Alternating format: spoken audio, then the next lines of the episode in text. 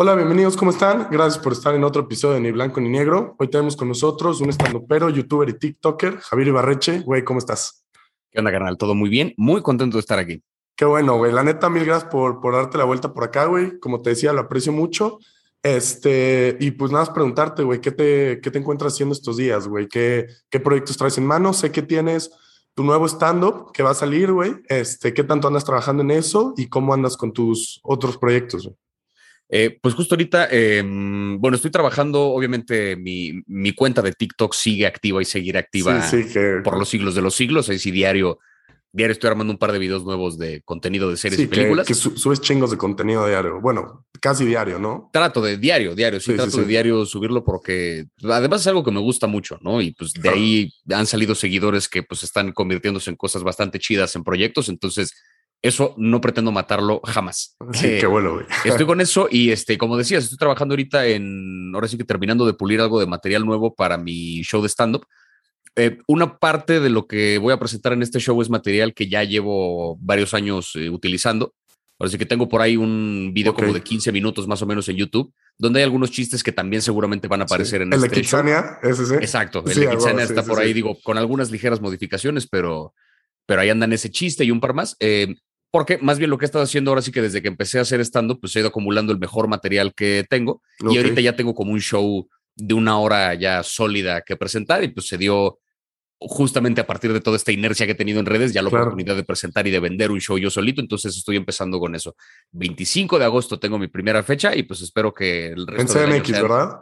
Aquí en Ciudad de México, sí. A todo Güey, qué chido. El resto del año sean varias más. Entonces estoy trabajando ese material y, eh, y ahí sigo también trabajando un par de cosas para el canal de YouTube, que lo puse un poco en pausa porque necesitaba yo también mis vacaciones. pero ahí sigue vivo, sigue vivo y pronto más contenido de eso y pues nada, trabajando en otras cosas. A toda madre. Este, en un ratito te quiero preguntar las cosas del canal de YouTube, pero qué bueno que mencionas lo de, lo de tu stand-up, porque justo eso te iba a, a, preguntar. Vi que este es como tu primer stand-up de ti solito, ¿no? En el que es un show mucho más, mucho más grande, güey. La neta, felicidades. Qué chido, cabrón, que se, te, que se, te, abrió esa puerta. Y, y justo te iba a preguntar, güey, ¿qué tanto de tu, de tu otro stand-up, el que está en YouTube, este, se ha, se ha pegado a este, ya dijiste que, bueno, algunas partecitas, ¿y cuál ha sido como tu proceso para crear este nuevo, pues dices que es de una hora, entonces, pues sí, sí está bastante choncho.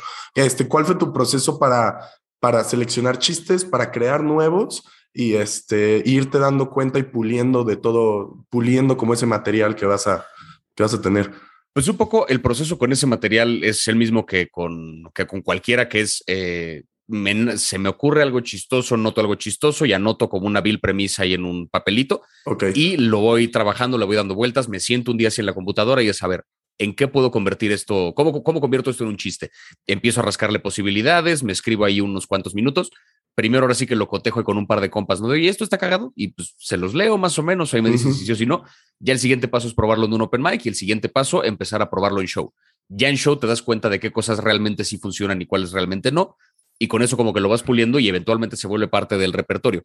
Todo el material que está en ese como mini especial de YouTube lo fui trabajando así y es material que seguramente aparecerá en, en este show, pero tengo también otros chistes que nunca los he grabado, que, que nunca los he publicado en ningún lado, pero que llevo también utilizando ya un buen rato en mi, en mi rutina y que también van a formar parte de este show. Además de que también en este show, justo como como ya no tengo esa limitación del tiempo, porque en todos los shows en donde he estado ahorita, pues me ha pasado, ¿no? Que es un, me contratan para hacer 15 minutos, 20 minutos, de repente a lo mejor media hora, pero hay como un límite de tiempo muy marcado que tengo que estar pendiente. Acá no, acá es la primera vez que puedo realmente darme riendas sueltas y date como quieras el tiempo que quieras. Nadie viene después de mí, entonces puedo tardarme lo que yo quiera. Eso me da mucho chance también para que una buena parte del show sea interacción con el público cosa que no tengo grabada en ningún lado, ¿no? Preguntas directamente al público, que salgan chistes a partir de eso. Como que un poco el proceso es ese. Entonces te digo, este show es material viejo, algo de material que no es que sea nuevo, pero pues que mucha gente no ha visto porque no está grabado, y mucho cabareteo, cabareteo que le llamamos, ¿no? Que es directamente el contacto con el público. A toda madre. Que de, de este contenido, este, y, y, para hacer tus chistes, como dices, de que algo cagado y lo escribo, este, son, ¿cómo van siendo? Son como premisas o ideas que se te hacen cagadas y dices, ah, huevo, a esto le puedo, le puedo dar un poquito de cuerpo. ¿Y qué tantas, o sea, qué tantas son como ideas como la que tuviste, digamos, en Kitsania? ¿Y qué, qué tantas en este nuevo stand-up eh, sacas de experiencias propias de tu vida, güey? Así como en el, en el otro stand-up hablabas de, de, cuando eras chavo, güey, creo que hay un chiste de perder tu virginidad y cosas así, Correcto, sí, sí, sí. muy cagado. Este, ¿cómo sientes que es un 50-50 o simplemente creo que todo lo un que poco se te sí. Eh, ahorita creo que la gran mayoría de mi material parte de una cosa personal. Sea, porque okay. tengo por ahí un par de anécdotas que cuento directamente de una vez me pasó esto y me lanzo con una historia de cinco minutos donde sí. voy narrando esencialmente todo lo que ocurrió. Obviamente le meto ahí ciertas exageraciones sí, ¿no? para propósito del chiste. Y rematas final, con el punchline seguramente al final. El objetivo es hacer reír, pero, pero creo que sí, la gran mayoría de lo que hablo parte de experiencias mías. Sobre todo por una cuestión que es, eh, ¿cómo decirlo? La comedia puede muy fácilmente acercársele a la moral, en tanto a que yo podría utilizar un chiste para dar una lección de cómo deberían ser ciertas cosas, ¿no? Lo vemos mucho como en especiales que sí. sacan de repente así en, en, plataformas de streaming y demás, que de repente es un comediante como vendiendo ciertas ideas o diciendo, estas son mis creencias, esto es lo que yo opino que está bien en una sociedad, y lo hacen a manera de chiste y se agradece, porque al final pues estamos aprendiendo en eso. A mí no me gusta decirle a la gente qué hacer o qué pensar. Okay. Entonces, más que meter en mis chistes una cosa de así deberían ser las cosas, yo parto de él, esto me pasó a mí. A mí. Okay. Yo cuento una historia donde yo la cagué, donde yo quedé como un imbécil, donde yo hice esto, donde yo cometí un error. Si eso lo trasladan a sus propias vidas y ustedes aprenden una lección al respecto, genial. Si no, no hubo moraleja. Sí. Yo no pretendí enseñarles nada. Yo hablé de mi experiencia creo, creo que es una forma muy, muy este, inteligente de navegar en el contexto de hoy en día de la, pues, de la cultura de la cancelación y de la idea de poder ofender a alguien, güey. Porque pues si son tus propias experiencias y solo estás diciendo me pasó y yo la cagué, claro. pues bueno, difícilmente alguien se va, se va a ofender. Sí quería preguntarte, güey, ¿cuáles son en cuanto a comedia? ¿Cuáles son como tus referentes? Sean comediantes, este, sean actores, lo que sea, este, y, y de lo que te, si, si es que tienes inspiraciones de ellos o quiénes son como tus héroes de la comedia, este, que con los que empezaste, pues, en todo este show. Pues mi primer, primer referente de la comedia alguna vez en la vida fue Jerry Seinfeld que okay. lo veía ni siquiera directamente de su stand veía su serie, ¿no? Sí, sí, muy sí. morrito. Pero pues en la serie de repente tenía estas intervenciones así como entre escena y escena, donde lo veías a él haciendo un beat de su rutina. Claro. Y es chistoso porque fue mi primer referente y creo que mi humor cero se parece al suyo, porque él, él trata de ser bastante limpio, digamos, es como muy, muy de hacer observaciones muy puntuales acerca de algo que realmente no ofende a nadie. Y yo cuando empecé sí le estaba tratando de tirar un poquito más hacia, hacia el humor negro, hacia hacia chistes que sí rozaran un poquito esa línea de lo, de lo ofensivo. Eh, pero Jerry Seinfeld fue como mi primer referente de, ah, se puede uno, uno puede hacer reír como trabajo, ¿no? O sea, esto puede ser una profesión, esto es un tipo de espectáculo. Creo que ahorita, eh, y no es que sea una inspiración, o sea, ¿cómo decirlo? No, no, quiero decir que mi comedia parta de la suya, porque pues también en qué plan me estoy poniendo, sí, no, no, chingado soy, pero creo que mi, mi aspiración hacia el lugar a donde yo le apunto, y creo que es al que le apunta mucha gente, es Dave Chappelle porque este güey, no solamente por la facilidad que tiene en general para hacer reír, sino que a mí lo que yo le admiro mucho es que es un gran contador de historias. Sí, es totalmente. De repente, en un show puede lanzarse a contarte una anécdota de algo, a lo mejor no te ríes en 10 minutos, pero estás como un idiota poniendo la atención porque lo que está contando es tan fascinante y de repente te suelta un madrazo ahí de remate y pues Total. explotas de la risa, ¿no? Entonces, ese, bueno. esa es la meta, ¿no? Poder bueno contar historias eso. y meterle chistes de pronto. Qué bueno que me dices eso, güey, porque este Dave Chappelle a mí se me hace el mejor de los mejores, güey. Yo soy idolatro. Cabrón, genio, es un absoluto. puto genio, güey. Me, me, fascina. Justo antes de, antes de este show estaba viendo su programa de cuando le dan el premio Mark Twain, el, el de oh, Netflix, güey. Lo he visto Pedazo. varias veces. Sí, yo, yo he visto cada stand-up tres veces fácil, me fascina. Y lo que me encanta es justo eso, cómo te atrapa contándote una historia. Y, y creo que más el creo que disfruto a veces un poco más la parte seria de, su, de sus stand-ups más que los chistes. Es, se me hace increíble la forma en la que puede poner un tema en la mesa y, y hacer chistes sobre eso y aún así dejándole a la gente pensando, claro. madres, güey. Porque aparte el güey justo, o sea, lo que le respeto mucho es que es un tipo que sabe cuándo no ser chistoso, o más bien decide cuando quiere y cuando no quiere ser chistoso. Lo he visto cuando lo entrevistan y cuando va de invitado a programas, no siente esta necesidad de, ah, soy el comediante invitado, sí, tengo claro. que sacar chistes todo el tiempo. No, de repente se pone serio y se pone a hablar de asuntos políticos, pero lo escuchas porque dices, eres un tipo que sabe hacerse preguntas. ¿no? Claramente tienes tu postura marcada, pero no vas por la vida juzgando, vas por la vida haciendo preguntas y tratando de aprender. Es eso, ¿no? O sea, como que creo que tiene un equilibrio muy saludable entre, entre la escena de la comedia y el resto de la realidad y es algo que, pues obviamente a lo que yo pretendo aspirar, porque de pronto la razón por la que ahorita se me conoce a mí, pues tiene que ver con lo de las redes, tiene que ver con TikTok, tiene que ver con las recomendaciones de series y películas, cuando en realidad lo que, lo que hago yo en escena, pues es comedia, ¿no? De pronto no tengo tantos chistes que hablen de cine, estoy trabajando ya en algunos, pero no tengo tantos chistes que hablen de eso porque es otra parte de mi vida, no es una faceta en la que hablo de otras cuestiones. Entonces, me gusta como ese equilibrio. El de repente sí puedo hablarte de cine y de televisión, pero no es el 100% de mi vida. Claro, También tengo toda una vida de la que salen anécdotas que creo que valen la pena en una rutina de stand-up. Y también hago estas otras cosas, como que ocurre, es, es un poco de todo, ¿no? Y es ese equilibrio que, el que quiero mantener, no ser el güey de las películas nada más. Que es una de mis facetas. Justo por eso quería empezar todo este pedo este, hoy, eh, preguntándote tu stand porque me da mucha curiosidad y porque se me hace algo muy chido ver, güey, cuando conoces a alguien por algo y termina siendo que maybe lo que, lo que le fascina o lo que le mueve, pues es otra cosa, ¿no? Este, haciendo mi investigación de ti un poquito para, para, todo, todo este, para todo este capítulo, este, tienes un, un video cuando pegaste, me parece que fueron los 3 millones, este, en el que hablabas, eh, o, creo que fue un poquito antes, en el que hablabas de, del proceso que te llevó a hacer videos en TikTok. Sí. Sí, claro. Y hablas este, de cómo estuviste en una prepa de, de muchas artes donde había teatro te llevó a hacer teatro y eso te llevó a, Open Mics, güey. ¿Quieres platicar un poquito de eso? O sea, ¿qué te llevó de, la actuada al, Open Mic? A mí creo que como consumidor creo que lo que más, más me gustó siempre fue el stand-up, ¿no? Digo, ahora sí que un poco a la par que el cine que la televisión, lo que más veo son series y películas, pero el stand-up desde siempre me fascinó. Y como yo, yo tenía esta idea de que quería estudiar cine, pero pues estudié en una prepa en la que hacíamos mucho teatro, y cuando ya empecé a meterme realmente en el proceso de creación de cada una de esas, me di cuenta que me gustaba más hacer teatro que hacer cine, ¿no? La poquita experiencia que tuve haciendo cine fue como, está bueno, pero creo que disfruto más ser consumidor de, consumidor de cine que ser el tipo que lo hace. Porque pues es un, es un modo de operar muy diferente a lo que ocurre en el teatro, ¿no? Lo que me gusta del teatro justamente es este factor de, de, que te involucras con un público real, hay una respuesta inmediata de que si lo que estoy haciendo es chistoso, el público ahí se va a reír luego, luego. O voy a sentir el ¡Ah! cuando ocurre algo muy cabrón. O sea, tienes como esa respuesta inmediata y, y producirlo, además de que es más barato, puede ser bastante más, ¿cómo decirlo? Juegas bastante más porque pues como actor no haces la escena una vez, la haces cada vez que tienes una función. Entonces empecé a hacer teatro desde la prepa, como que ahí me enamoré, digamos, del escenario. Entré a estudiar entonces teatro a la UNAM porque además me rechazaron de una escuela de cine. Entonces fue así de, ah, la verga, pues me voy, a, me voy al teatro. Sí, a mí también, güey, te entiendo, está, está perro entrar Es que está perro eso, eso, sí, sí, sí. Y, nada, entré, al, entré a hacer teatro y estuve ahí haciendo montajes independientes, incluso tuve una, una compañía de teatro independiente ahí con un compa que le empezamos ahí durante la carrera. Tuvimos temporadas ahí de diferentes cosas, pero este güey con el que yo trabajaba era también improvisador, él hacía mucha impro y él me empezó a meter un poquito en el mundo de la impro y un amigo suyo, además de improvisador, era estando pero. Por así que yo tenía un compa improvisador y teatrero y él tenía un compa que era improvisador y estando pero. Y eventualmente me hice muy compa de este tercer güey, ¿no? Y solito te jaló, te jaló ese como que me empezó a jalar, o sea, nos volvimos muy amigos y me invitaba a sus shows, me invitaba a verlo, ¿no? Así como de, güey, pues voy a tener show, Kyle acompáñame y después cotorreamos. Entonces llegó un punto que ya me sabía yo sus chistes, ¿sabes? O sea, ya me sabía de memoria su rutina completa y la disfrutaba cada vez y yo iba a los shows y la pasaba de huevos.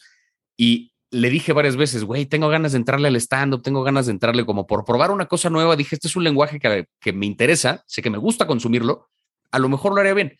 Y él fue el que una vez eh, le tocó conducir el open mic de un bar en Querétaro que se llama La Caja Popular, que es el espacio de stand-up ahí en, en Querétaro. Y, eh, y, se iba todo el fin de semana porque también iba a abrir otro show. Me dijo, vámonos el fin de semana a Querétaro, yo me encargo del transporte, yo me encargo del hospedaje, pero te subes al open mic. Ok. Así, me la puso de huevos, ¿no? Así de. ¿Y armaste una rutina en chinga o.? Armé una rutina, ahora sí que estuve escribiendo durante unos días, escribí como cinco minutos. Me eh, este güey y otro comediante que también iba convirtieron esos cinco minutos en dos minutos y medio. Me dijeron la otra mitad es basura, así. Esto no se lo cuentes a nadie, es una mierda. Pero los dos y medio que quedaron eran bastante rescatables. Me consiguieron un espacio ya en el open mic subí con la mayor adrenalina que jamás había sentido en el escenario. Sí, sí, lo supongo. Y todo esto meses antes, ni siquiera, como un mes antes, había estado en una obra de teatro en la que me tocaba desnudarme. Ok.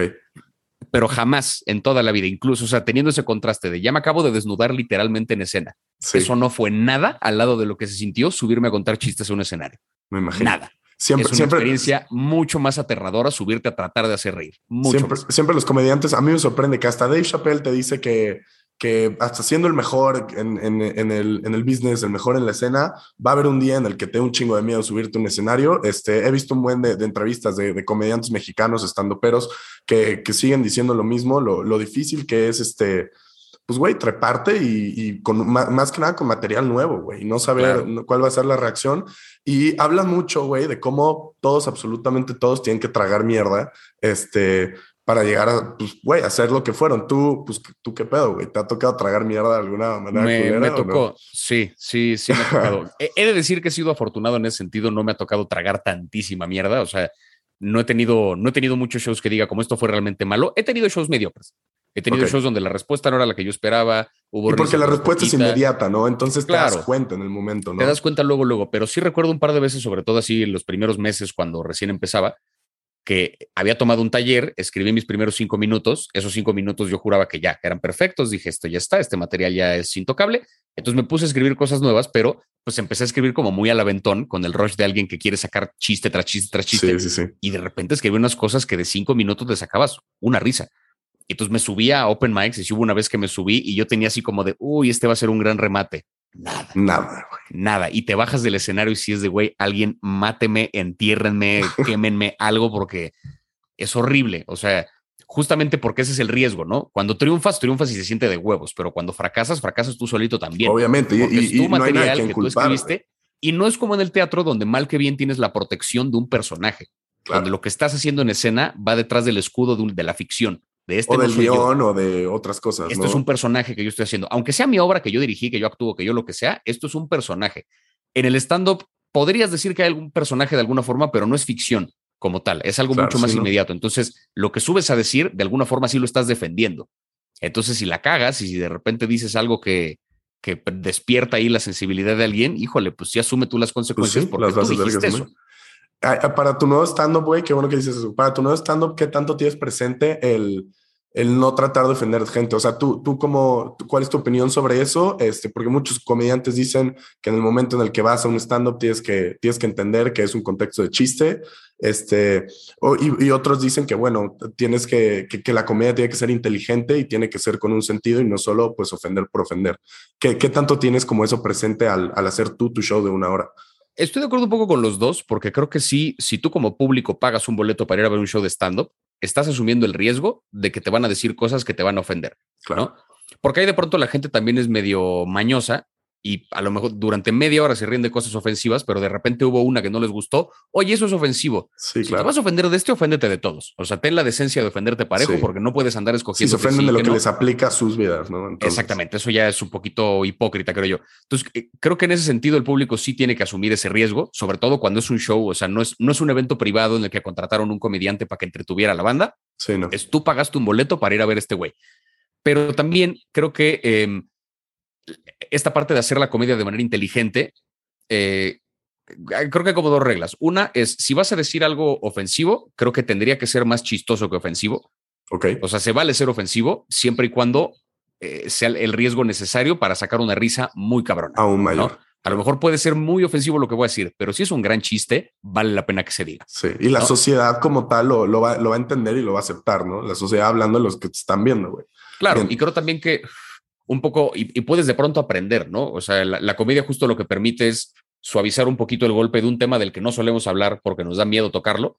Cuando lo cuentas a manera de chiste, como que suaviza un poquito el golpe y te permite acercarte a temas bien, bien crudos. Claro. ¿no? Por poner un ejemplo, o sea, lo que tiene que ver con pedofilia, pues un buen chiste acerca de la pedofilia puede hacerte de repente cuestionar un poco lo que creemos como sociedad alrededor de y el cómo lidiamos con un problema que existe y te suaviza un poco esa reflexión porque hubo risa de por medio. Yo lo que trato de hacer en general en mi rutina es siempre desde el principio, este fue un consejo que me dieron cuando empecé, al principio, al primero al que le pego es a mí. Los primeros chistes son en mi contra. Ok. Salgo yo a decir como yo la cagué, a burlarme de mí mismo, a yo tirarme al piso para que de repente el público vea, ah, no le tiene miedo a burlarse de él. Y después Una vez que ya hice eso, lo demás. ya me gané un poquito la confianza y eso ahora sí, vamos a pegar parejo. Y entonces ya me empiezo a burlar del público, ya me empiezo a burlar de otras cosas, pero ya me los gané porque ya también me pegué a mí, ¿no? No me subí en un estandarte a golpear a todo mundo, está, todos vamos a sufrir parejo. Sí, sí, sí. creo yo un poco en eso. Y depende del comediante, o sea, yo, yo aprecio mucho a los comediantes que asumen los riesgos de contar unos chistes así de temas horribles y arriesgarse a ser políticamente incorrectísimos, porque creo que es necesario que exista ese discurso también. Aunque le guste a gente y hay gente a la que no le guste, ahora sí que en el peor de los casos es daño colateral de la libertad de expresión que permite que discutamos otras cosas. Peor de los casos.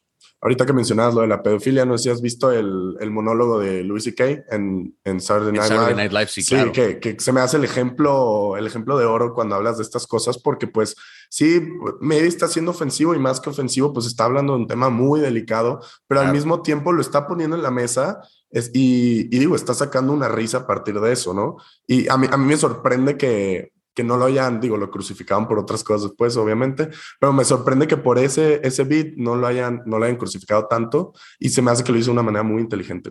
Claro, porque al final ante esas situaciones se arman dos bandos, ¿no? La gente que cree que el tema por sí solo es intocable y la gente que cree que es un genio y que se puede burlar de lo que sea porque él es intocable. Sí, sí, sí. Y creo que los dos tienen un poco de razón y los dos son un poco extremos porque al final sí es cierto que Luis y que ahí asumió un riesgo, puede ser, a lo mejor no lo sé, que alguien que haya sido víctima de abuso cuando era niño vio este especial y le vio este chiste y le dolió, porque a lo mejor le revivió su herida y qué sé yo, y pues ese no debería ser el propósito de la comedia.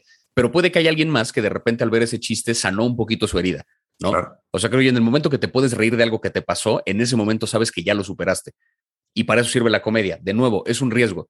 Veía un video de un güey que lo que eh, planteaba como una, una hipótesis bien interesante, que es los, de, los comediantes son como detectives de la moral así como en las series y en las películas estamos contentos con que un detective rompa las leyes porque todo es para el bien de la justicia, ¿no? Que de repente medio torturen un sospechoso y medio... con un fin mayor y con el, bienestar general.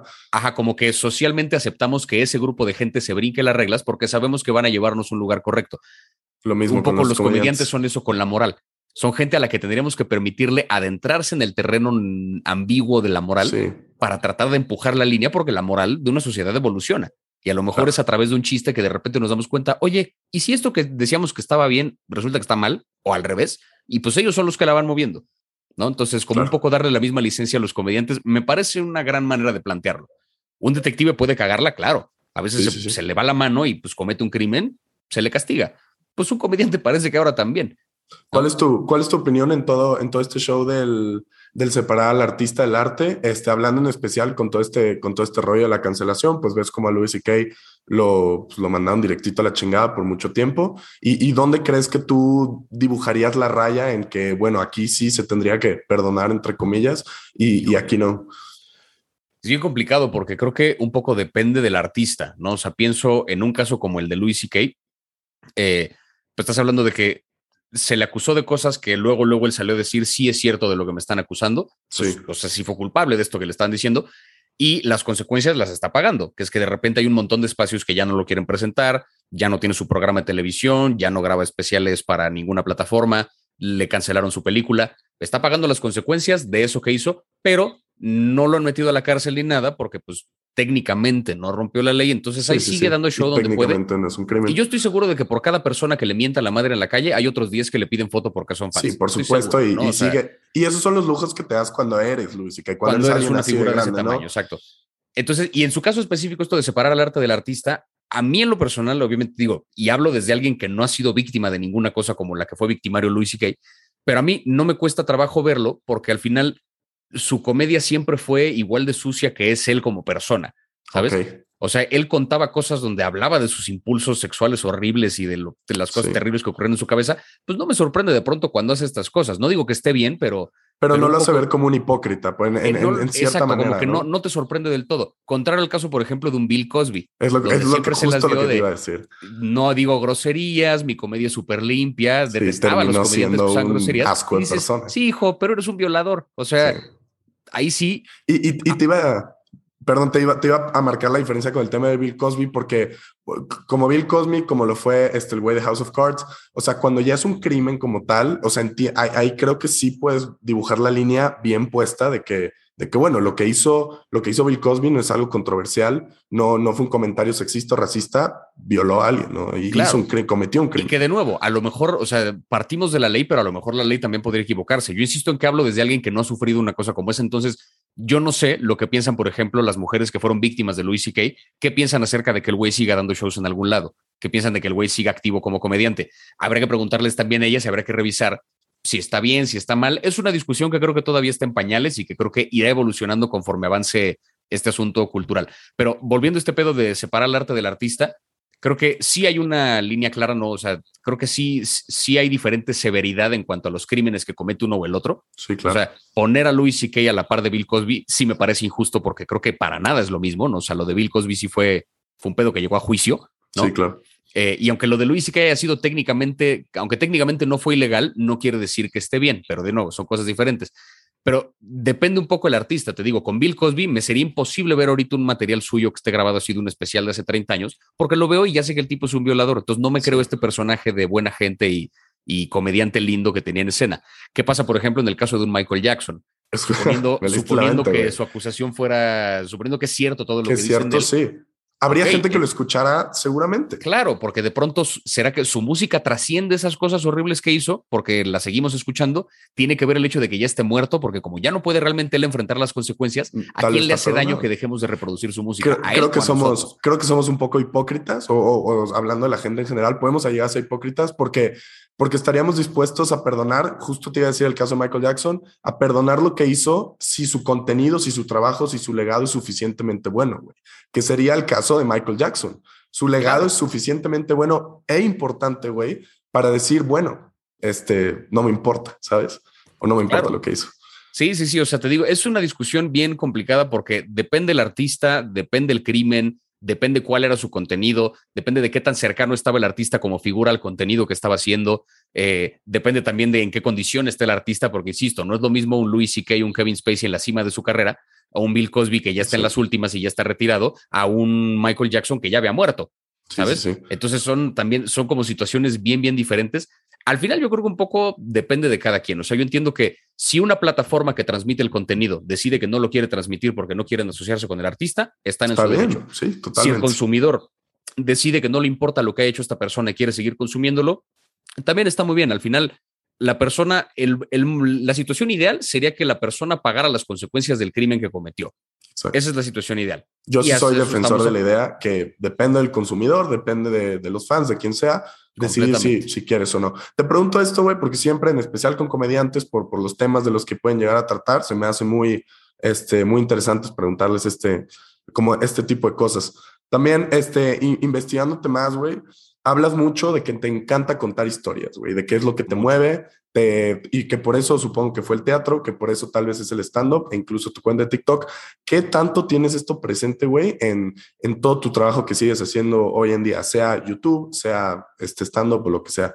¿Qué, ¿Qué tanto es como parte de, pues, de Javier Ibarreche el contar historias? creo que eso es como lo, lo, esencial mío. O sea, creo que esa es la cosa que tienen en común las diferentes profesiones a las que me he dedicado. O sea, tanto como comediante, como teatrero, como docente que fui en algún momento, como las mil cosas a las que me he dedicado, el punto en común que tenían todas ellas es que había una necesidad de contar historias, ¿no? En mis clases de teatro y en mis clases de análisis de textos, yo contaba historias y revisábamos historias y analizábamos historias. Todo lo que hago en TikTok, pues coño, cuento historias de, no son las mías, vaya, pero es como un cuento la historia que alguien más contó y te la platico de otro modo y te la vuelvo como a, como a vender de otro modo para convencerte de que la veas porque me emocionó esta historia y quiero que la veas también. En el stand-up lo mismo. Incluso si es un chiste corto, trato de narrar una situación, de dibujar personajes, de, de contar historias porque, no sé, como que desde muy morrito, o sea, no sé, en primaria, no me acuerdo de ni una sola clase, no me acuerdo del nombre de ninguna maestra, pero me acuerdo que había días donde traía una señora que le decían la cuenta cuentos. Y te fascinaba. Y era una señora que llegaba y nos contaba un cuento era como de a huevo. No va a haber clase durante esta hora, sino que va a haber esta señora que nos va a contar una historia. Mi mamá hacía eso, güey, para mi kinder, güey. Era cuenta cuentos, sí, güey. Y era glorioso porque de repente llega una señora a contarte una historia y viajas a otro lado. O sea, leí una vez un libro que, según como que explicaba pues, eh, los diferentes procesos, digamos, de la evolución del Homo sapiens hasta llegar a lo que somos hoy. Y decía que la principal diferencia que había entre el ser humano y los demás animales tenía que ver justamente con el hecho de podernos contar historias. O sea, porque hay otros animales que se comunican con sonidos diferentes y con mil sonidos y con muchos matices que significan diferentes cosas. Hay otros animales que forman sociedades, hay otros animales que usan herramientas, hay animales que hacen de todo. La única diferencia real que tienen con nosotros es que nosotros podemos contarnos historias y que por eso evolucionamos hasta donde estamos. Veo que te gusta mucho esa idea, güey, porque sí la mencionas al final de tu TikTok y, justo hablas de eso, ¿no? De que somos los únicos somos creadores y contadores de esto. Bueno, claro. y es que de pronto lo que me parecía fascinante de este, lo explicaba este libro, que es tú puedes armar, a lo mejor puede haber una manada, por decir una estupidez, no me acuerdo si era el animal, pero pon tú que una manada de lobos que sean de 100 integrantes, ¿no? Genial tú podías hacer una comunidad de humanos que fueran igual 100, pero cuando quieres hacer una comunidad más grande que eso, más grande que mil, no me acuerdo cuál era como el número, era imposible que hubiera un vínculo real entre todos los habitantes de esa comunidad. Entonces, ¿cómo le haces para mantener un grupo de más de mil personas y que todos ahora sí que defiendan una idea de sociedad si no se conocen entre todos? Lo que haces es que todos comparten una historia común. Y de ahí nace, por ejemplo, la, religión. Entonces, yo a lo mejor no conozco a 500 de las mil personas que viven en mi comunidad, pero sé que los mil compartimos la misma historia de que nos creó esta persona y de que tenemos que rezarle a no sé quién y de qué tal. Como compartimos esa historia, yo soy capaz de confiar en un completo desconocido porque sé que él cree en la misma historia que yo. Y esa es la razón por la que de repente puede haber sociedades de miles de millones de personas, porque nos contamos una misma historia. Es uno que este es el planeta y la vida va para esto. Genial. Entonces ya nos contamos esa historia y por eso tenemos una sociedad que, entre comillas, funciona. Sí. Y me parece eso fascinante. Entonces las historias están todos lados en todo el tiempo. Qué, qué chida, e, esa idea, güey, igual me, me gusta un chingo, qué bueno que la, que la indagaste tanto. Y, y entonces, justo por eso te iba a decir que si de ahí viene, este, tu, no, no, no voy a llamarlo obsesión, pero tus ganas de, de, ver tantas películas, porque pues las películas son historias, ¿no? Claro. Este, entonces, y, y justo en ese video también hablabas de cómo decías, pues digo, me encantaría ver todas las películas del mundo, que probablemente no va a pasar, pero este, pero es, es, es, es como tus ganas de, de, descubrir tantas historias como puedas para aprender algo. Aprender algo y un poco como para vivir tantito de otra vida, ¿no? Que es lo que me pasa cuando veo una buena serie, una buena película, que es le dedico dos horas, cinco horas, lo que sea que dure el contenido, y durante ese rato, pues me construyeron todo un universo donde pasaron cosas, hubo consecuencias, hay lecciones, ves cómo se desarrollan y crecen personajes. O sea, como que una microvida, digamos, la ves en un par de horas. Entonces, de repente yo estoy viviendo mi vida y en dos horas ya viví la de alguien más. por lo menos los momentos más interesantes. Y, lo sientes así con, lo sientes así con cosas como la actuación también, cuando, cuando actúas en teatro, en tu stand-up. También, sí, claro, porque ahí te metes un poquito en un personaje, entonces te das chance de vivir, de jugar durante un ratito a ser otra cosa, a ser otra persona.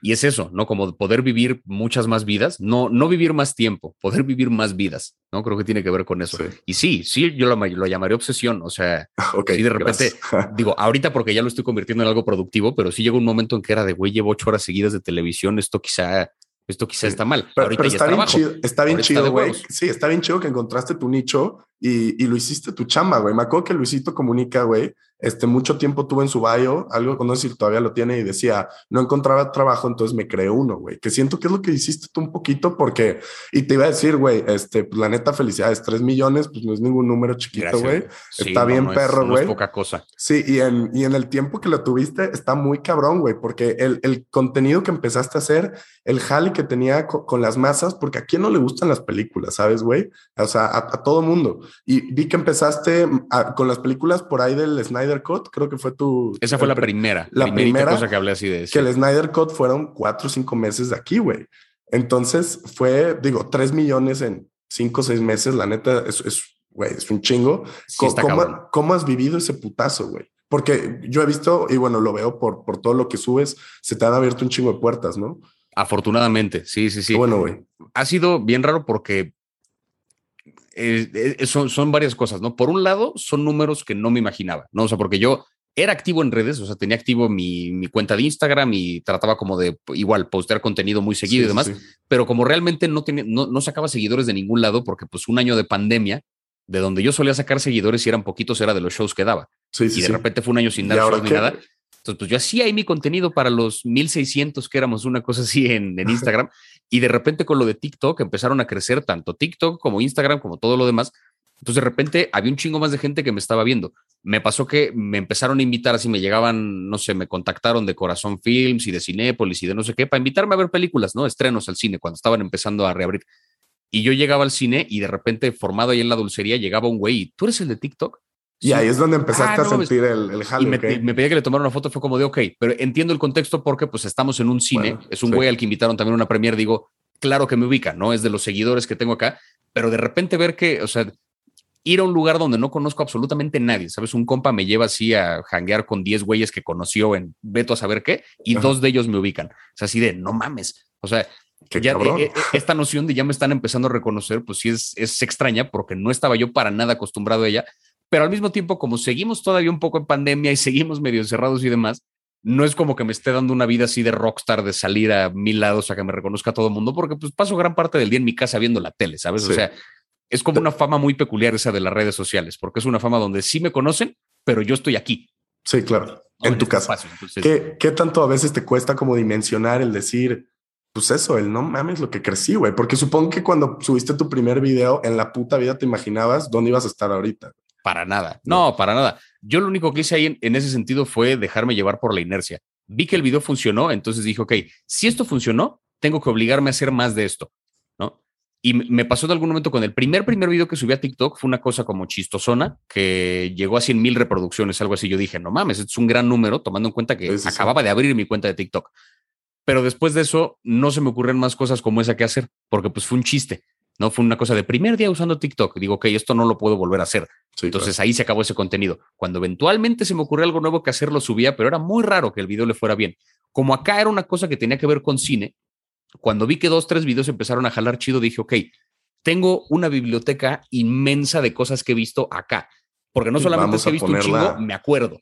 Vamos a darle una película que vi hace siete años, me acuerdo de qué trataba, los nombres de los personajes, la premisa, todo el pedo. Entonces fue como, ok, vamos a recomendarla porque a lo mejor no mucha gente la ha visto. Y otro putazo y otro putazo.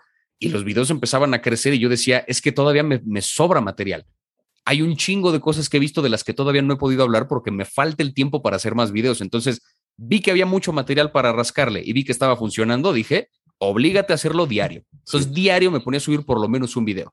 Y vi que hubo respuesta y crecía y crecía y crecía y simplemente me dejé llevar. Y no has parado y, y estás donde estás hoy, ¿no? Creo, creo que sí encontraste, híjole, puliste una fórmula que ha funcionado, güey, porque yo creo, güey, que TikTok es por excelencia una una plataforma hecha para, destinada para que la gente se haga viral, eh, de una forma u otra. La, forma en la que su interfaz, este, su algoritmo, muchas cosas.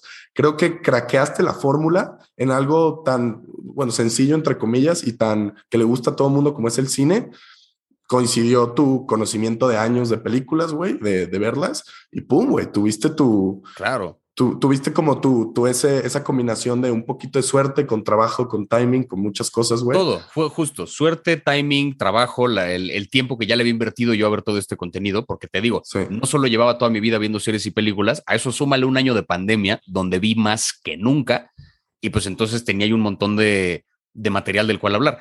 Tuvo que ver también con, o sea, tuvo que ver con timing por eso, porque además era un momento donde se empezaban a reactivar las cosas, pero como que seguimos todavía muy encerrados, o hay mucha gente que ya le gustó el encierro también, y que de pronto es, ok, tengo Netflix, tengo HBO, tengo Amazon, tengo Disney, tengo esto, esto, esto, el otro. ¿Qué chingados veo? ¿No? O sea, escoger hoy en día tienes tanto contenido a la mano, ¿no? Series de hace 50 años hasta la fecha, películas de hace casi 100 años hasta la fecha. ¿Qué ves? ¿No? Hay tanto de dónde escoger que de repente aparezca un güey que te dice, esto está bueno, y que confías en el criterio de esa persona, pues entonces ya resultó útil, ¿no? Entonces creo que esa es la parte que más le ha funcionado a mi, a mi cuenta, que ha, sido útil para la gente que está buscando qué ver.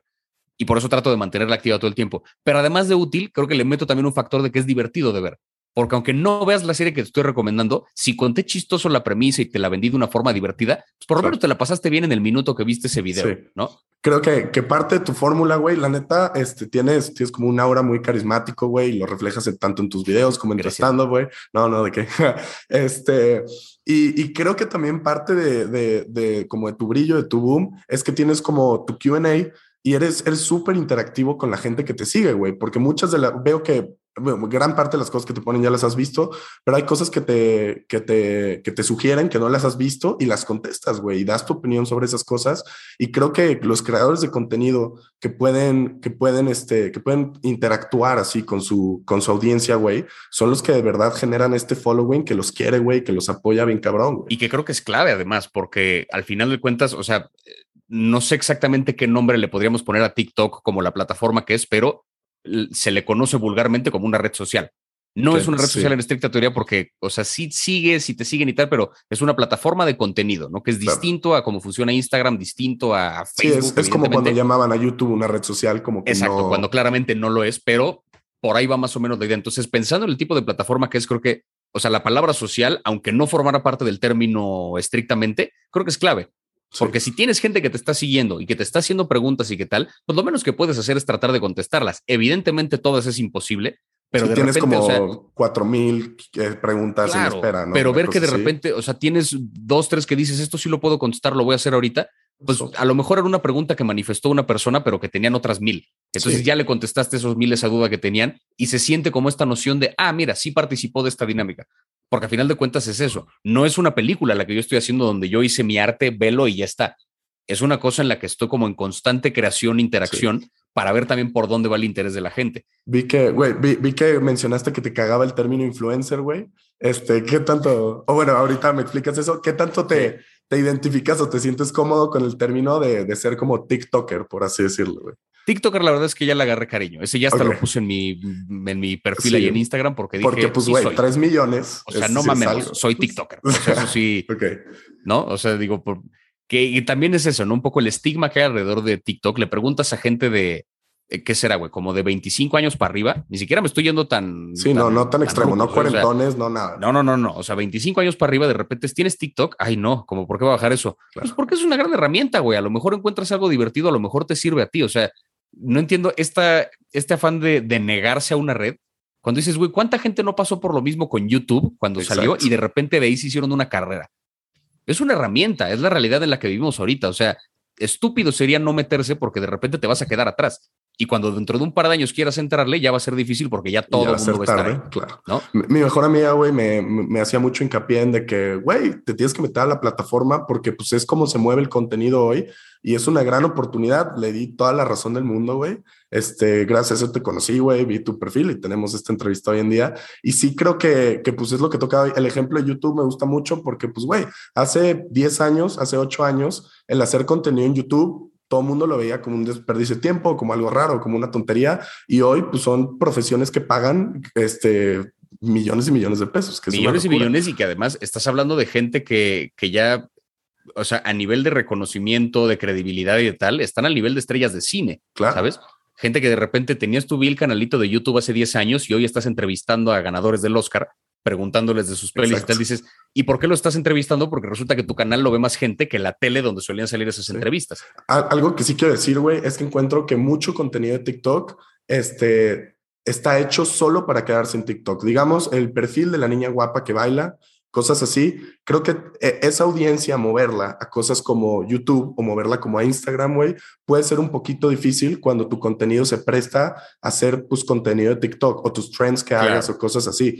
Ahí es donde yo, güey, vi que tu canal igual le, pegó a 100 mil, güey, igual felicidades. Y, y, y, y, pues tú también, tu contenido, además de ser chingón en TikTok, encontraste cómo, cómo diversificarlo y mover a, a tu audiencia a otras plataformas. Güey. Sí, y eso, por ejemplo, me di cuenta con eh, que a pesar de que YouTube, mi canal lo abrí apenas en enero, ¿no? O sea, fue cuando empecé a subir videos de, de, comparaciones y mi cuenta de Instagram, te digo, llevaba ya años trabajándola y subiendo contenido muy seguido y tratando de postear y de crecer.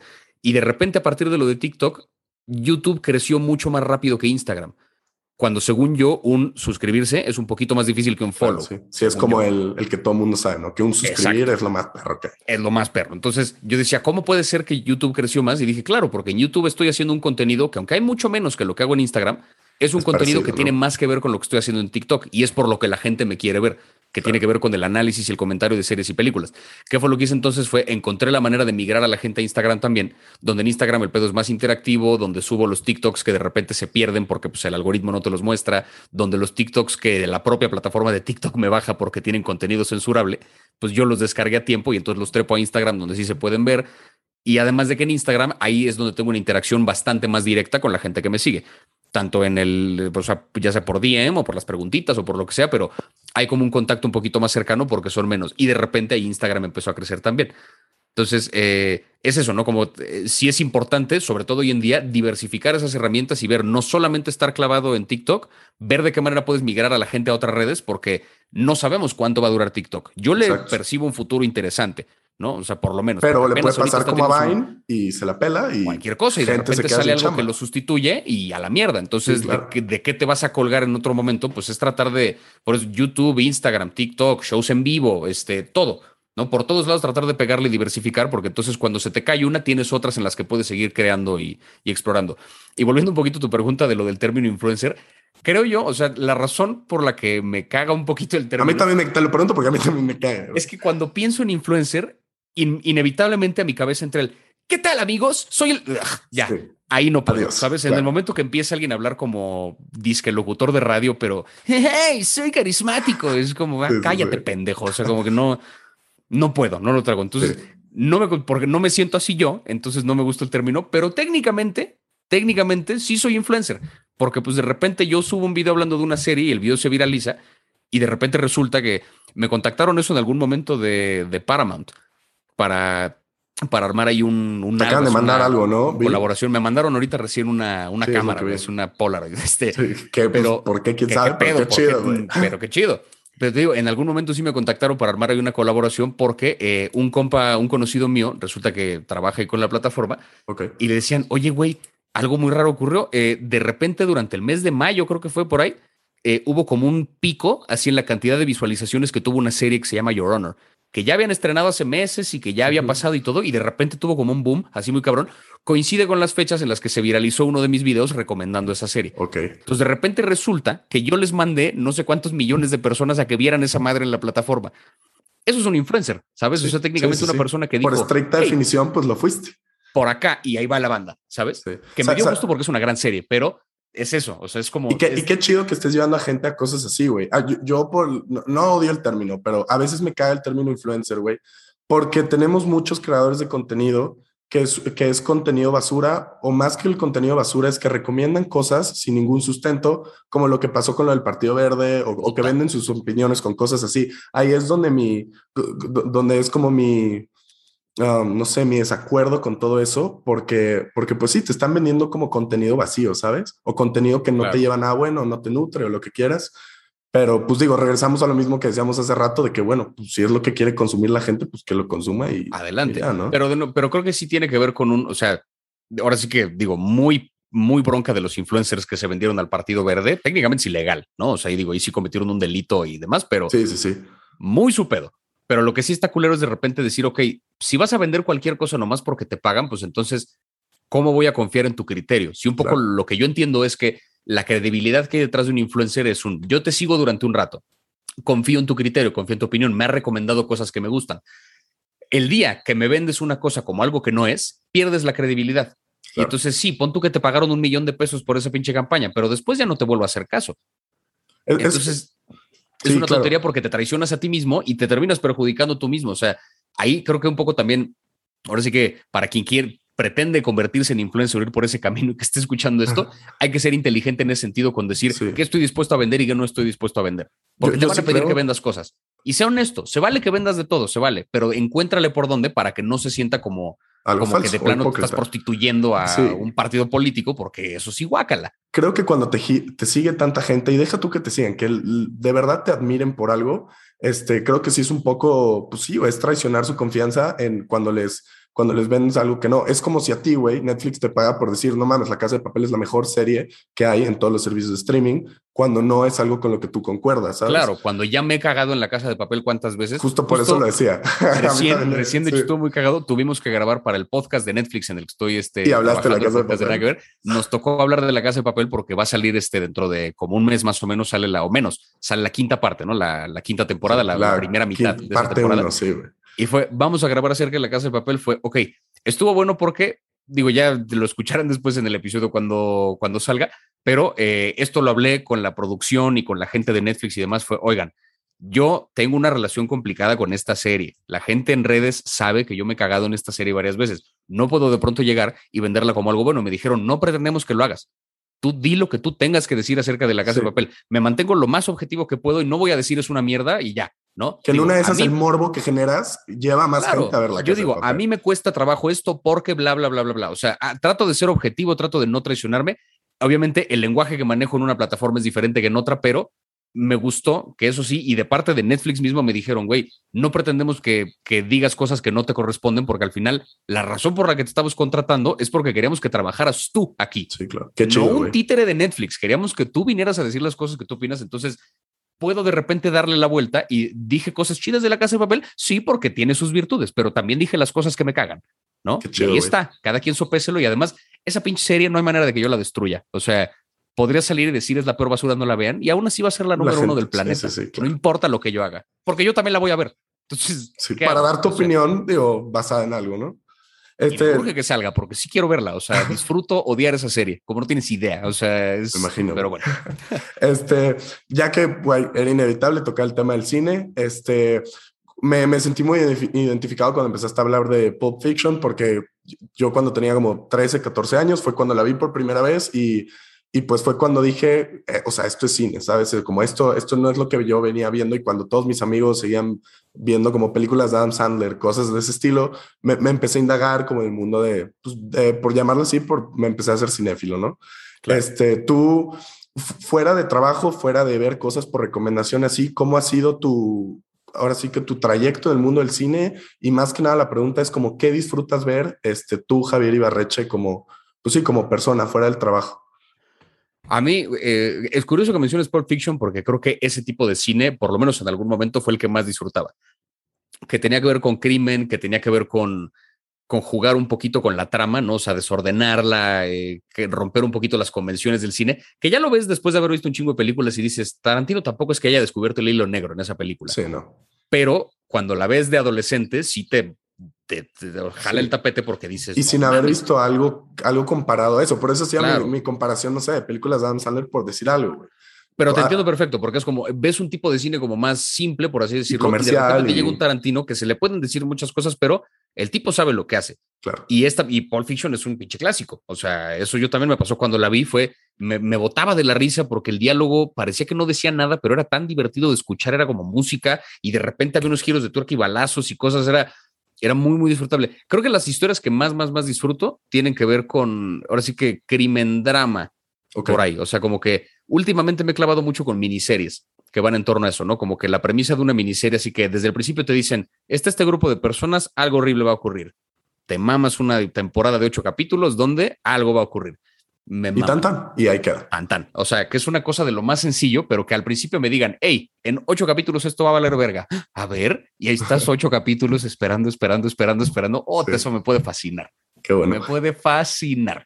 ¿Hay, algún, este, y creo que esto busqué en muchos videos tuyos y creo que no encontré, ¿hay algún este, director de cine que te lo tenía que preguntar, güey? Si vamos a hablar de cine, ¿hay algún director de cine que te guste mucho o este, no sientes que tienes como algún, alguna como afiliación, algún fandom hacia, hacia alguien en específico?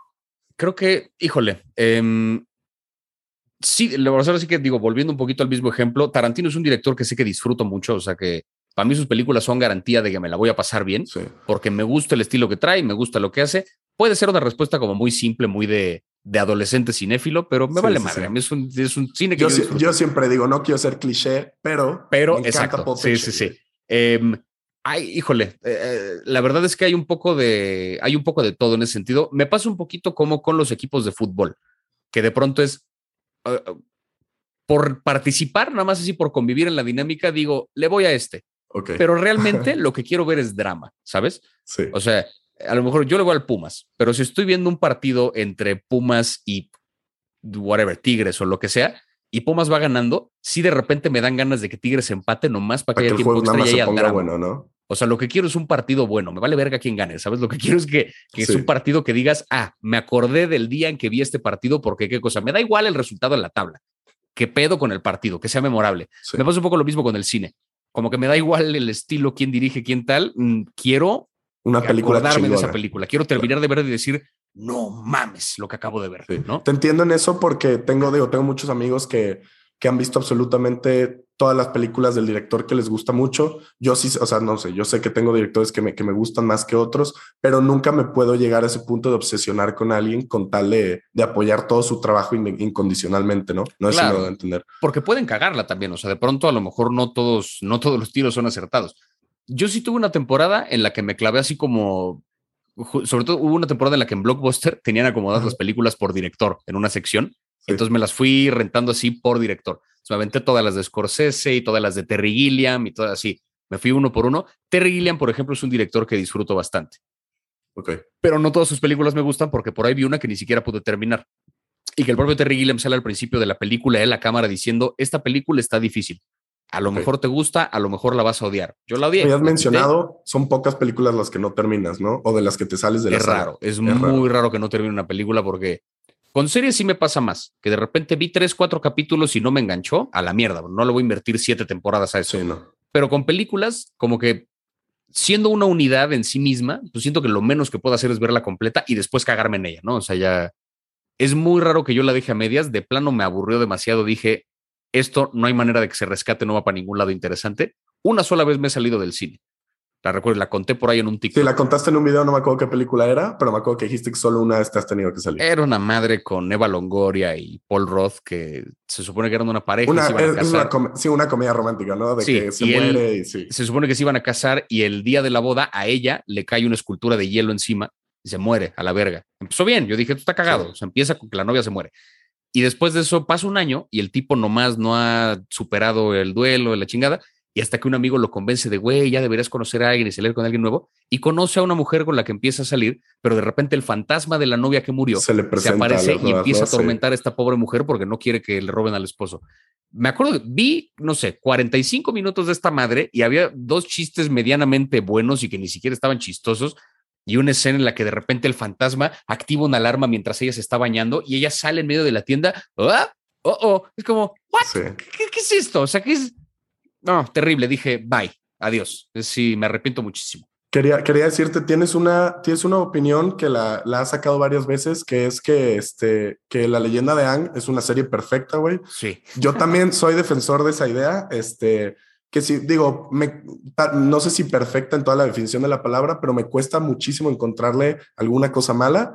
Y, y, más que nada porque también soy defensor de que la animación y todo tipo de animación es, es, como un género de, es un género muy como underrated, ¿sabes? Y que la gente lo descarta como ah, es contenido para niños solo por el hecho de, de, ser animación. A mí, por ejemplo, me gusta mucho Wes Anderson. Dos de sus películas son stop motion y, este, y son con muchos animales.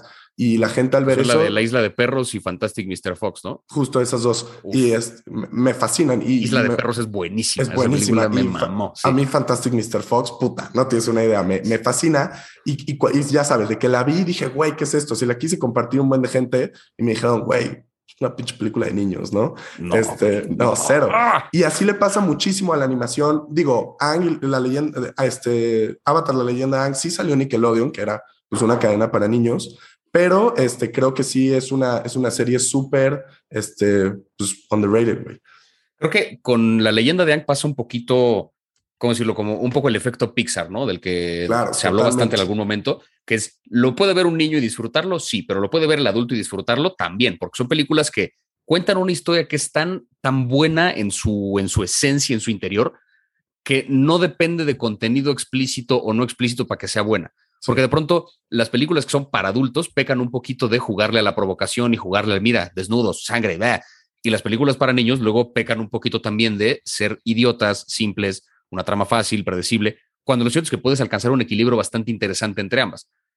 Tú ves, a lo mejor yo nunca vi Avatar cuando era morrito y me arrepiento muchísimo porque de haberla visto hubiera tenido una experiencia y al haberla visto de nuevo ahora hubiera tenido toda otra experiencia. Sí, totalmente. Solamente la vida adulto. Pero tuve, o sea, las lecciones que te enseña la serie, el ritmo que trae, la manera de avanzar la historia, el viaje del héroe así. Podríamos hablar de eso, digo, horas, o sea, porque en verdad creo que es, está muy cerca de ser perfecta. Creo que el único pero que le puedo poner es que no debieron de haber hecho la secuela, chance no tuvieron que haber hecho Corra, pero, pero aparte de eso, creo que sí es y, y, y, el, y, ese como efecto de Avatar le pasa a muchas cosas, como mencionaba las películas de Wes Anderson o a muchos tipos de, de películas pues, que son animadas. A Rango lo mencionaste. Que, sí, me gustó además que al principio dijiste que la animación es un género muy underrated porque de pronto la gente tiende a creer que la animación es una herramienta. Entiendo por qué, pero creo que coincido con como lo planteas tú, que es un género. O sea, la animación, más allá de si la animación tiende a la comedia o al drama o al absurdo o a lo que tú quieras, es en sí mismo un género porque es toda otra forma de contar las cosas, ¿no? O sea, por mucho que sea una serie, por mucho que sea un drama, si está animado es un drama diferente. por mucho que sea una comedia, si está animada es una comedia diferente. No es en estricta teoría una sitcom, pero tampoco es una cosa de aventura. Es como un pedo ahí en medio raro, híbrido. Y me pasa eso, por ejemplo, con, con la leyenda de Ang. Creo que el, el detalle que luego ahí me resaltaron es eh, que esta cosa, la del león tortuga que le da estabilidad hacia el final, sale un poco de la nada. Ya en Corra te platican de dónde que es un poquito de Ex Máquina, Y que es un poquito de Ex Máquina y entiendes de dónde salen, pero a mí la verdad es que no me molestó, pero entiendo que se le puede achacar. Pero luego poniéndome como a revisar un poquito, eh, y no sé por qué no lo he dicho así explícitamente, Gravity Falls es otra serie que creo que también podría entrar dentro de esa categoría. Queda que es una cosa el video.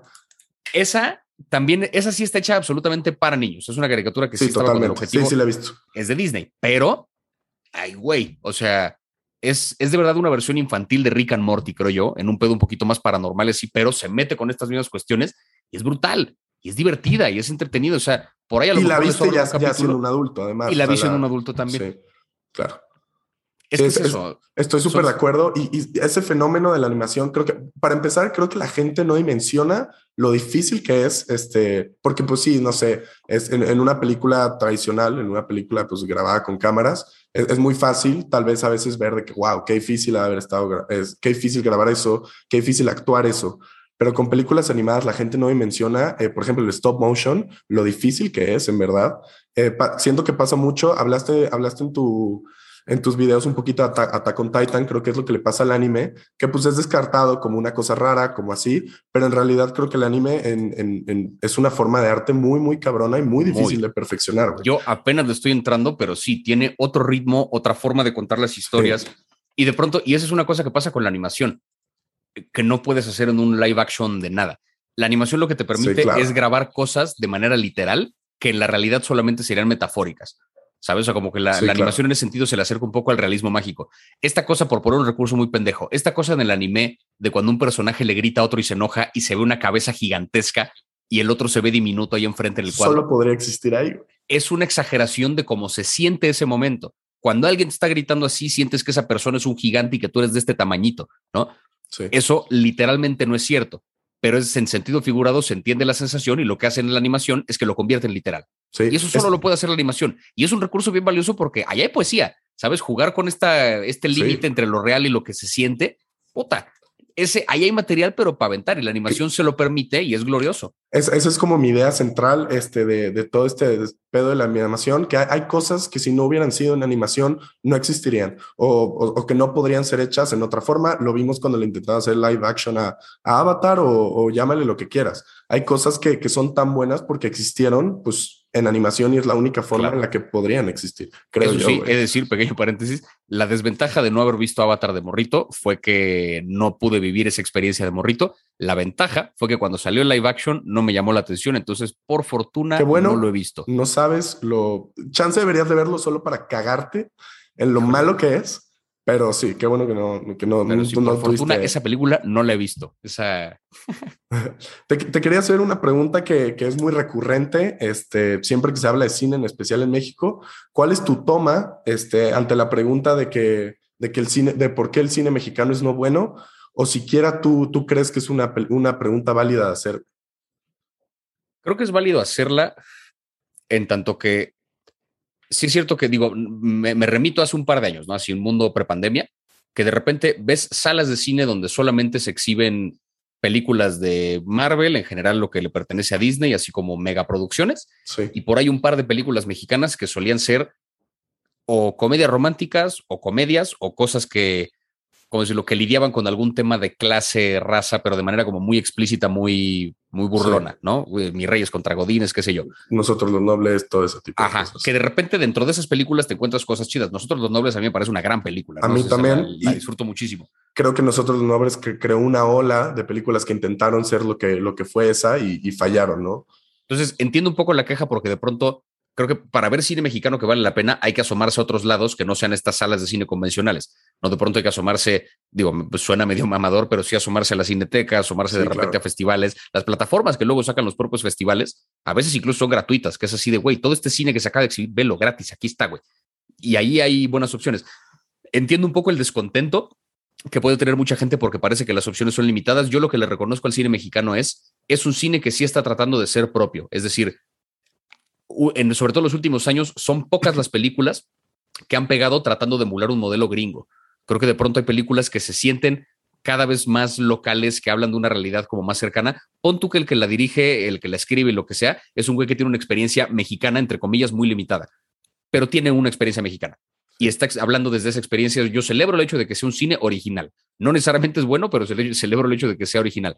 Y creo que también tiene que ver, esto es un, un mal que hay como en el, en el cine en general, que es los servicios de streaming, pues sí vinieron a cambiarlo todo veía una entrevista que le hacían hace poquito a Matt Damon, donde él decía como las películas que él le gustan son las películas que él, que él creció haciendo inicialmente, estamos hablando de los noventas, sí. que había como dramas eh, medio enredados, dramas como muy solemnes, o sea, como películas que sí requerían su buen nivel de producción y que tenían grandes estrellas y que podían pegar o no pegar, y podían ser de Oscar o no ser de Oscar, era como medio un volado, pero no les iba mal. ¿Qué es lo que pasa? Decía Matt Damon. Hoy en día, si yo quiero hacer una película, pon tú que la película me cuesta 25 millones de dólares, ¿no? Le tengo que meter otros 25 de publicidad y de marketing y de bla, bla, bla. Ya son 50. El dinero me lo voy a dividir a michas con la sala de cine. Entonces, para salir tablas, mi película tiene que generar 100 millones de dólares en taquilla. Esa es una apuesta que hoy en día no haces si tu película es un drama acerca de un maestro que sufre y qué tal, porque no sabes, a lo mejor la van a ver tres personas. Claro. Y además dice, venía después la venta del DVD, cosa que ya tampoco existe tan comúnmente. Y sabías que si la película no ganaba dinero en ese momento, no importa porque luego la venta del DVD te recuperaba y ahí podías terminar de ganar tu dinero. Sí, está bien cabrón ya no se vende el DVD. Sí, claro. Entonces dependes completamente de la taquilla. Y si la taquilla es una apuesta arriesgada, es muy posible que el cine te diga que no, es muy posible que la productora te diga que no. Por eso nos remitimos a producir un poco de lo mismo. Entonces, no sé qué tanto el cine mexicano que solemos ver en salas de cine, que es el poquito que sí se estrena en salas de cine, no sé qué tanto es culpa del cine mexicano, qué tanto es culpa de la realidad que vive el cine ahorita. Sí, he, visto muchos argumentos de que también es culpa del consumidor, porque pues, güey, una película no se va a hacer si no va a sacar dinero, ¿no? Porque siendo honestos, el objetivo pues es dinero para las productoras. Este, y hablan de que pues es culpa del consumidor, de que, bueno, puede haber una película chingoncísima este, mexicana, que no es una comedia barata cualquiera, pero si la gente no, no está dispuesta a pagar para irla a ver, pues no vas a tener más, este, más contenido como eso, digo, oferta-demanda de una manera muy básica. Creo que en ese sentido justamente eh, es un buen momento y creo que está creciendo el hecho de que las plataformas de streaming empiezan a meter más contenido mexicano original. Claro. Que de pronto ya hay series producidas en México, películas producidas en México. Hoy, hoy en día también, por ejemplo, por, por el cine al que estamos acostumbrados y el cine que vende, pues ya de pronto la apuesta que hay en el cine es un poquito, un poquito menos arriesgada. El tipo de historias complejas que a lo mejor en el cine pudimos haber visto en los 70s, 80s, hoy en día se ven más en la televisión. Lo discutí el otro día con unos compas que estábamos hablando de, un western y decía el, cine que hacía Sergio Leone, ¿no? el director de la trilogía del dólar, el bueno, el malo y el feo y todas estas, el cine que hacía este güey es una cinematografía que a lo mejor no veríamos hoy en día en el cine, pero que sí podríamos ver en televisión con estas cosas de darse el tiempo, de plantear las cosas y de jugar y los personajes y tal, es algo que hoy en día sí se ve en la tele. Para allá va la apuesta. Entonces ahorita ya empiezan a salir nuevas series de producciones originales mexicanas o colaboraciones entre México y otros países, que es contenido nuevo y que se va a transmitir en plataformas porque es donde realmente van a pegar. A lo mejor no produce una película para que genere venta en taquilla en el cine, pero si armas una película para estrenar en Netflix y de repente resulta que Netflix le va chido o con poquito bien que le vaya, la película ya ganó. Y ya tienes una buena nueva película mexicana. Eso que dices, yo creo que lo vimos un poquito con la ola de, no sé si la empezó, pues sí, un poco tal vez Club de Cuervos, que fue como la primera serie mexicana en Netflix y de ahí se vinieron, digo, se me ocurre Control Z, otro tipo de series que se agarraron de esa ola y de ese éxito, güey. Que digo, tal vez no todas serán tan buenas, hay algunas que sí son más buenas que otras, pero creo que, que, hablando del streaming, creo que esa es de la, la ventaja que, le, que les brindó. Si, si, si, los servicios de streaming quieren hacer eso y tratar de experimentar con, pues, con historias y con películas este, hechas en México, con historias no tan convencionales, pues bueno, creo que eso... Claro, porque de nuevo, si en la sala de cine dependes completamente de la venta de boletos, no te vas a arriesgar a darle a la gente algo nuevo. Es un poco este argumento de pues si la gente quiere ver películas de superhéroes, ¿qué tiene de malo que solo haya películas de superhéroes? Dices, sí, pero no es que la gente solo quiera ver películas de superhéroes, es que si solo les das películas de superhéroes, y que de nuevo, yo soy fan de Marvel, me maman todo ese cine, pero si solo les das películas de superhéroes, pues es lo único que van a ver. Si yo voy al cine y todos los horarios están ocupados por Avengers Endgame, pues voy a ver Avengers Endgame, ¿sabes? Es la película que hay pero no te arriesgas a darles una película nueva porque quién sabe si la vayan a ir a ver o no. Quién sabe si tienes dinero para hacerle una buena publicidad. Las plataformas de streaming creo yo tienen un poquito un, privilegio en ese sentido y también es una responsabilidad de empezar a apostarle a otro tipo de contenido. Sí, sigue produciendo las series que sabes que te van a dar dinero y que tienen una fórmula establecida y que son lo mismo de siempre, pero que sabes que vas a ganar. Síguelo haciendo, está muy bien. Pero regálame un poquito de unas series nuevas donde le juegues un poquito, donde apuestes ese dinero, a ver qué sale. ¿Sabes? Confiar en creadores nuevos para ver hacia dónde puede evolucionar este pedo. Yo creo que de ahí eh, nace la glorificación a lo que es A24, güey, y sus ganas de, apoyar a, pues, a, cine indie, por así llamarlo, pero poder exhibirlos en pantallas más grandes, güey. Y creo que A24 ha sacado unos peliculones que, y, te lo dicen un buen de directores, que, güey, yo fui con mi, con mi libreto, con mi script, y nadie me lo aceptó, y estos güeyes sí. Este, y, creo que de ahí, por eso digo, la gente lo, lo mamó durísimo, ¿no? O mama, o mama durísimo a A24. Claro. Ojalá algo así y pasara. Con razón. Y de nuevo, a lo mejor no todas son buenas, pero se ve el riesgo y se agradece el riesgo, que dices, vaya, me estás dando algo bien diferente. Esto está chido. Y, y, con, y, con, proyectos como esos también ves este, muchísima pasión por, por el arte y ves muchísima pasión por el cine, que tal vez no necesariamente lo veas en producciones enormes y blockbusters y cosas así. Claro. Güey, pues creo que voy a empezar a cerrar este, el, el capítulo, güey. La neta fue, fue una, un pinche capitulazo, güey. Estoy muy contento de que pudimos armar esto, güey. Este, no me queda más que decirte que muchas gracias, güey. Muchísima suerte este, en tu stand-up que ya se viene. Muchas gracias, güey. Y gracias de nuevo por la invitación. Fue una plática muy sabrosa. No puedo creer de tantas cosas que hablamos. Sí, güey. Sí, sí le dimos recio. Cabrón, ojalá, puta, si tuviera, ojalá, digo, lo repitamos algún día, güey. Si tuviéramos otra hora, hay 20 cosas más que, que te preguntaría. Pero, güey, pues muchísimas gracias y este, y pues suerte, Gracias a ti, carnal. Vale, pues.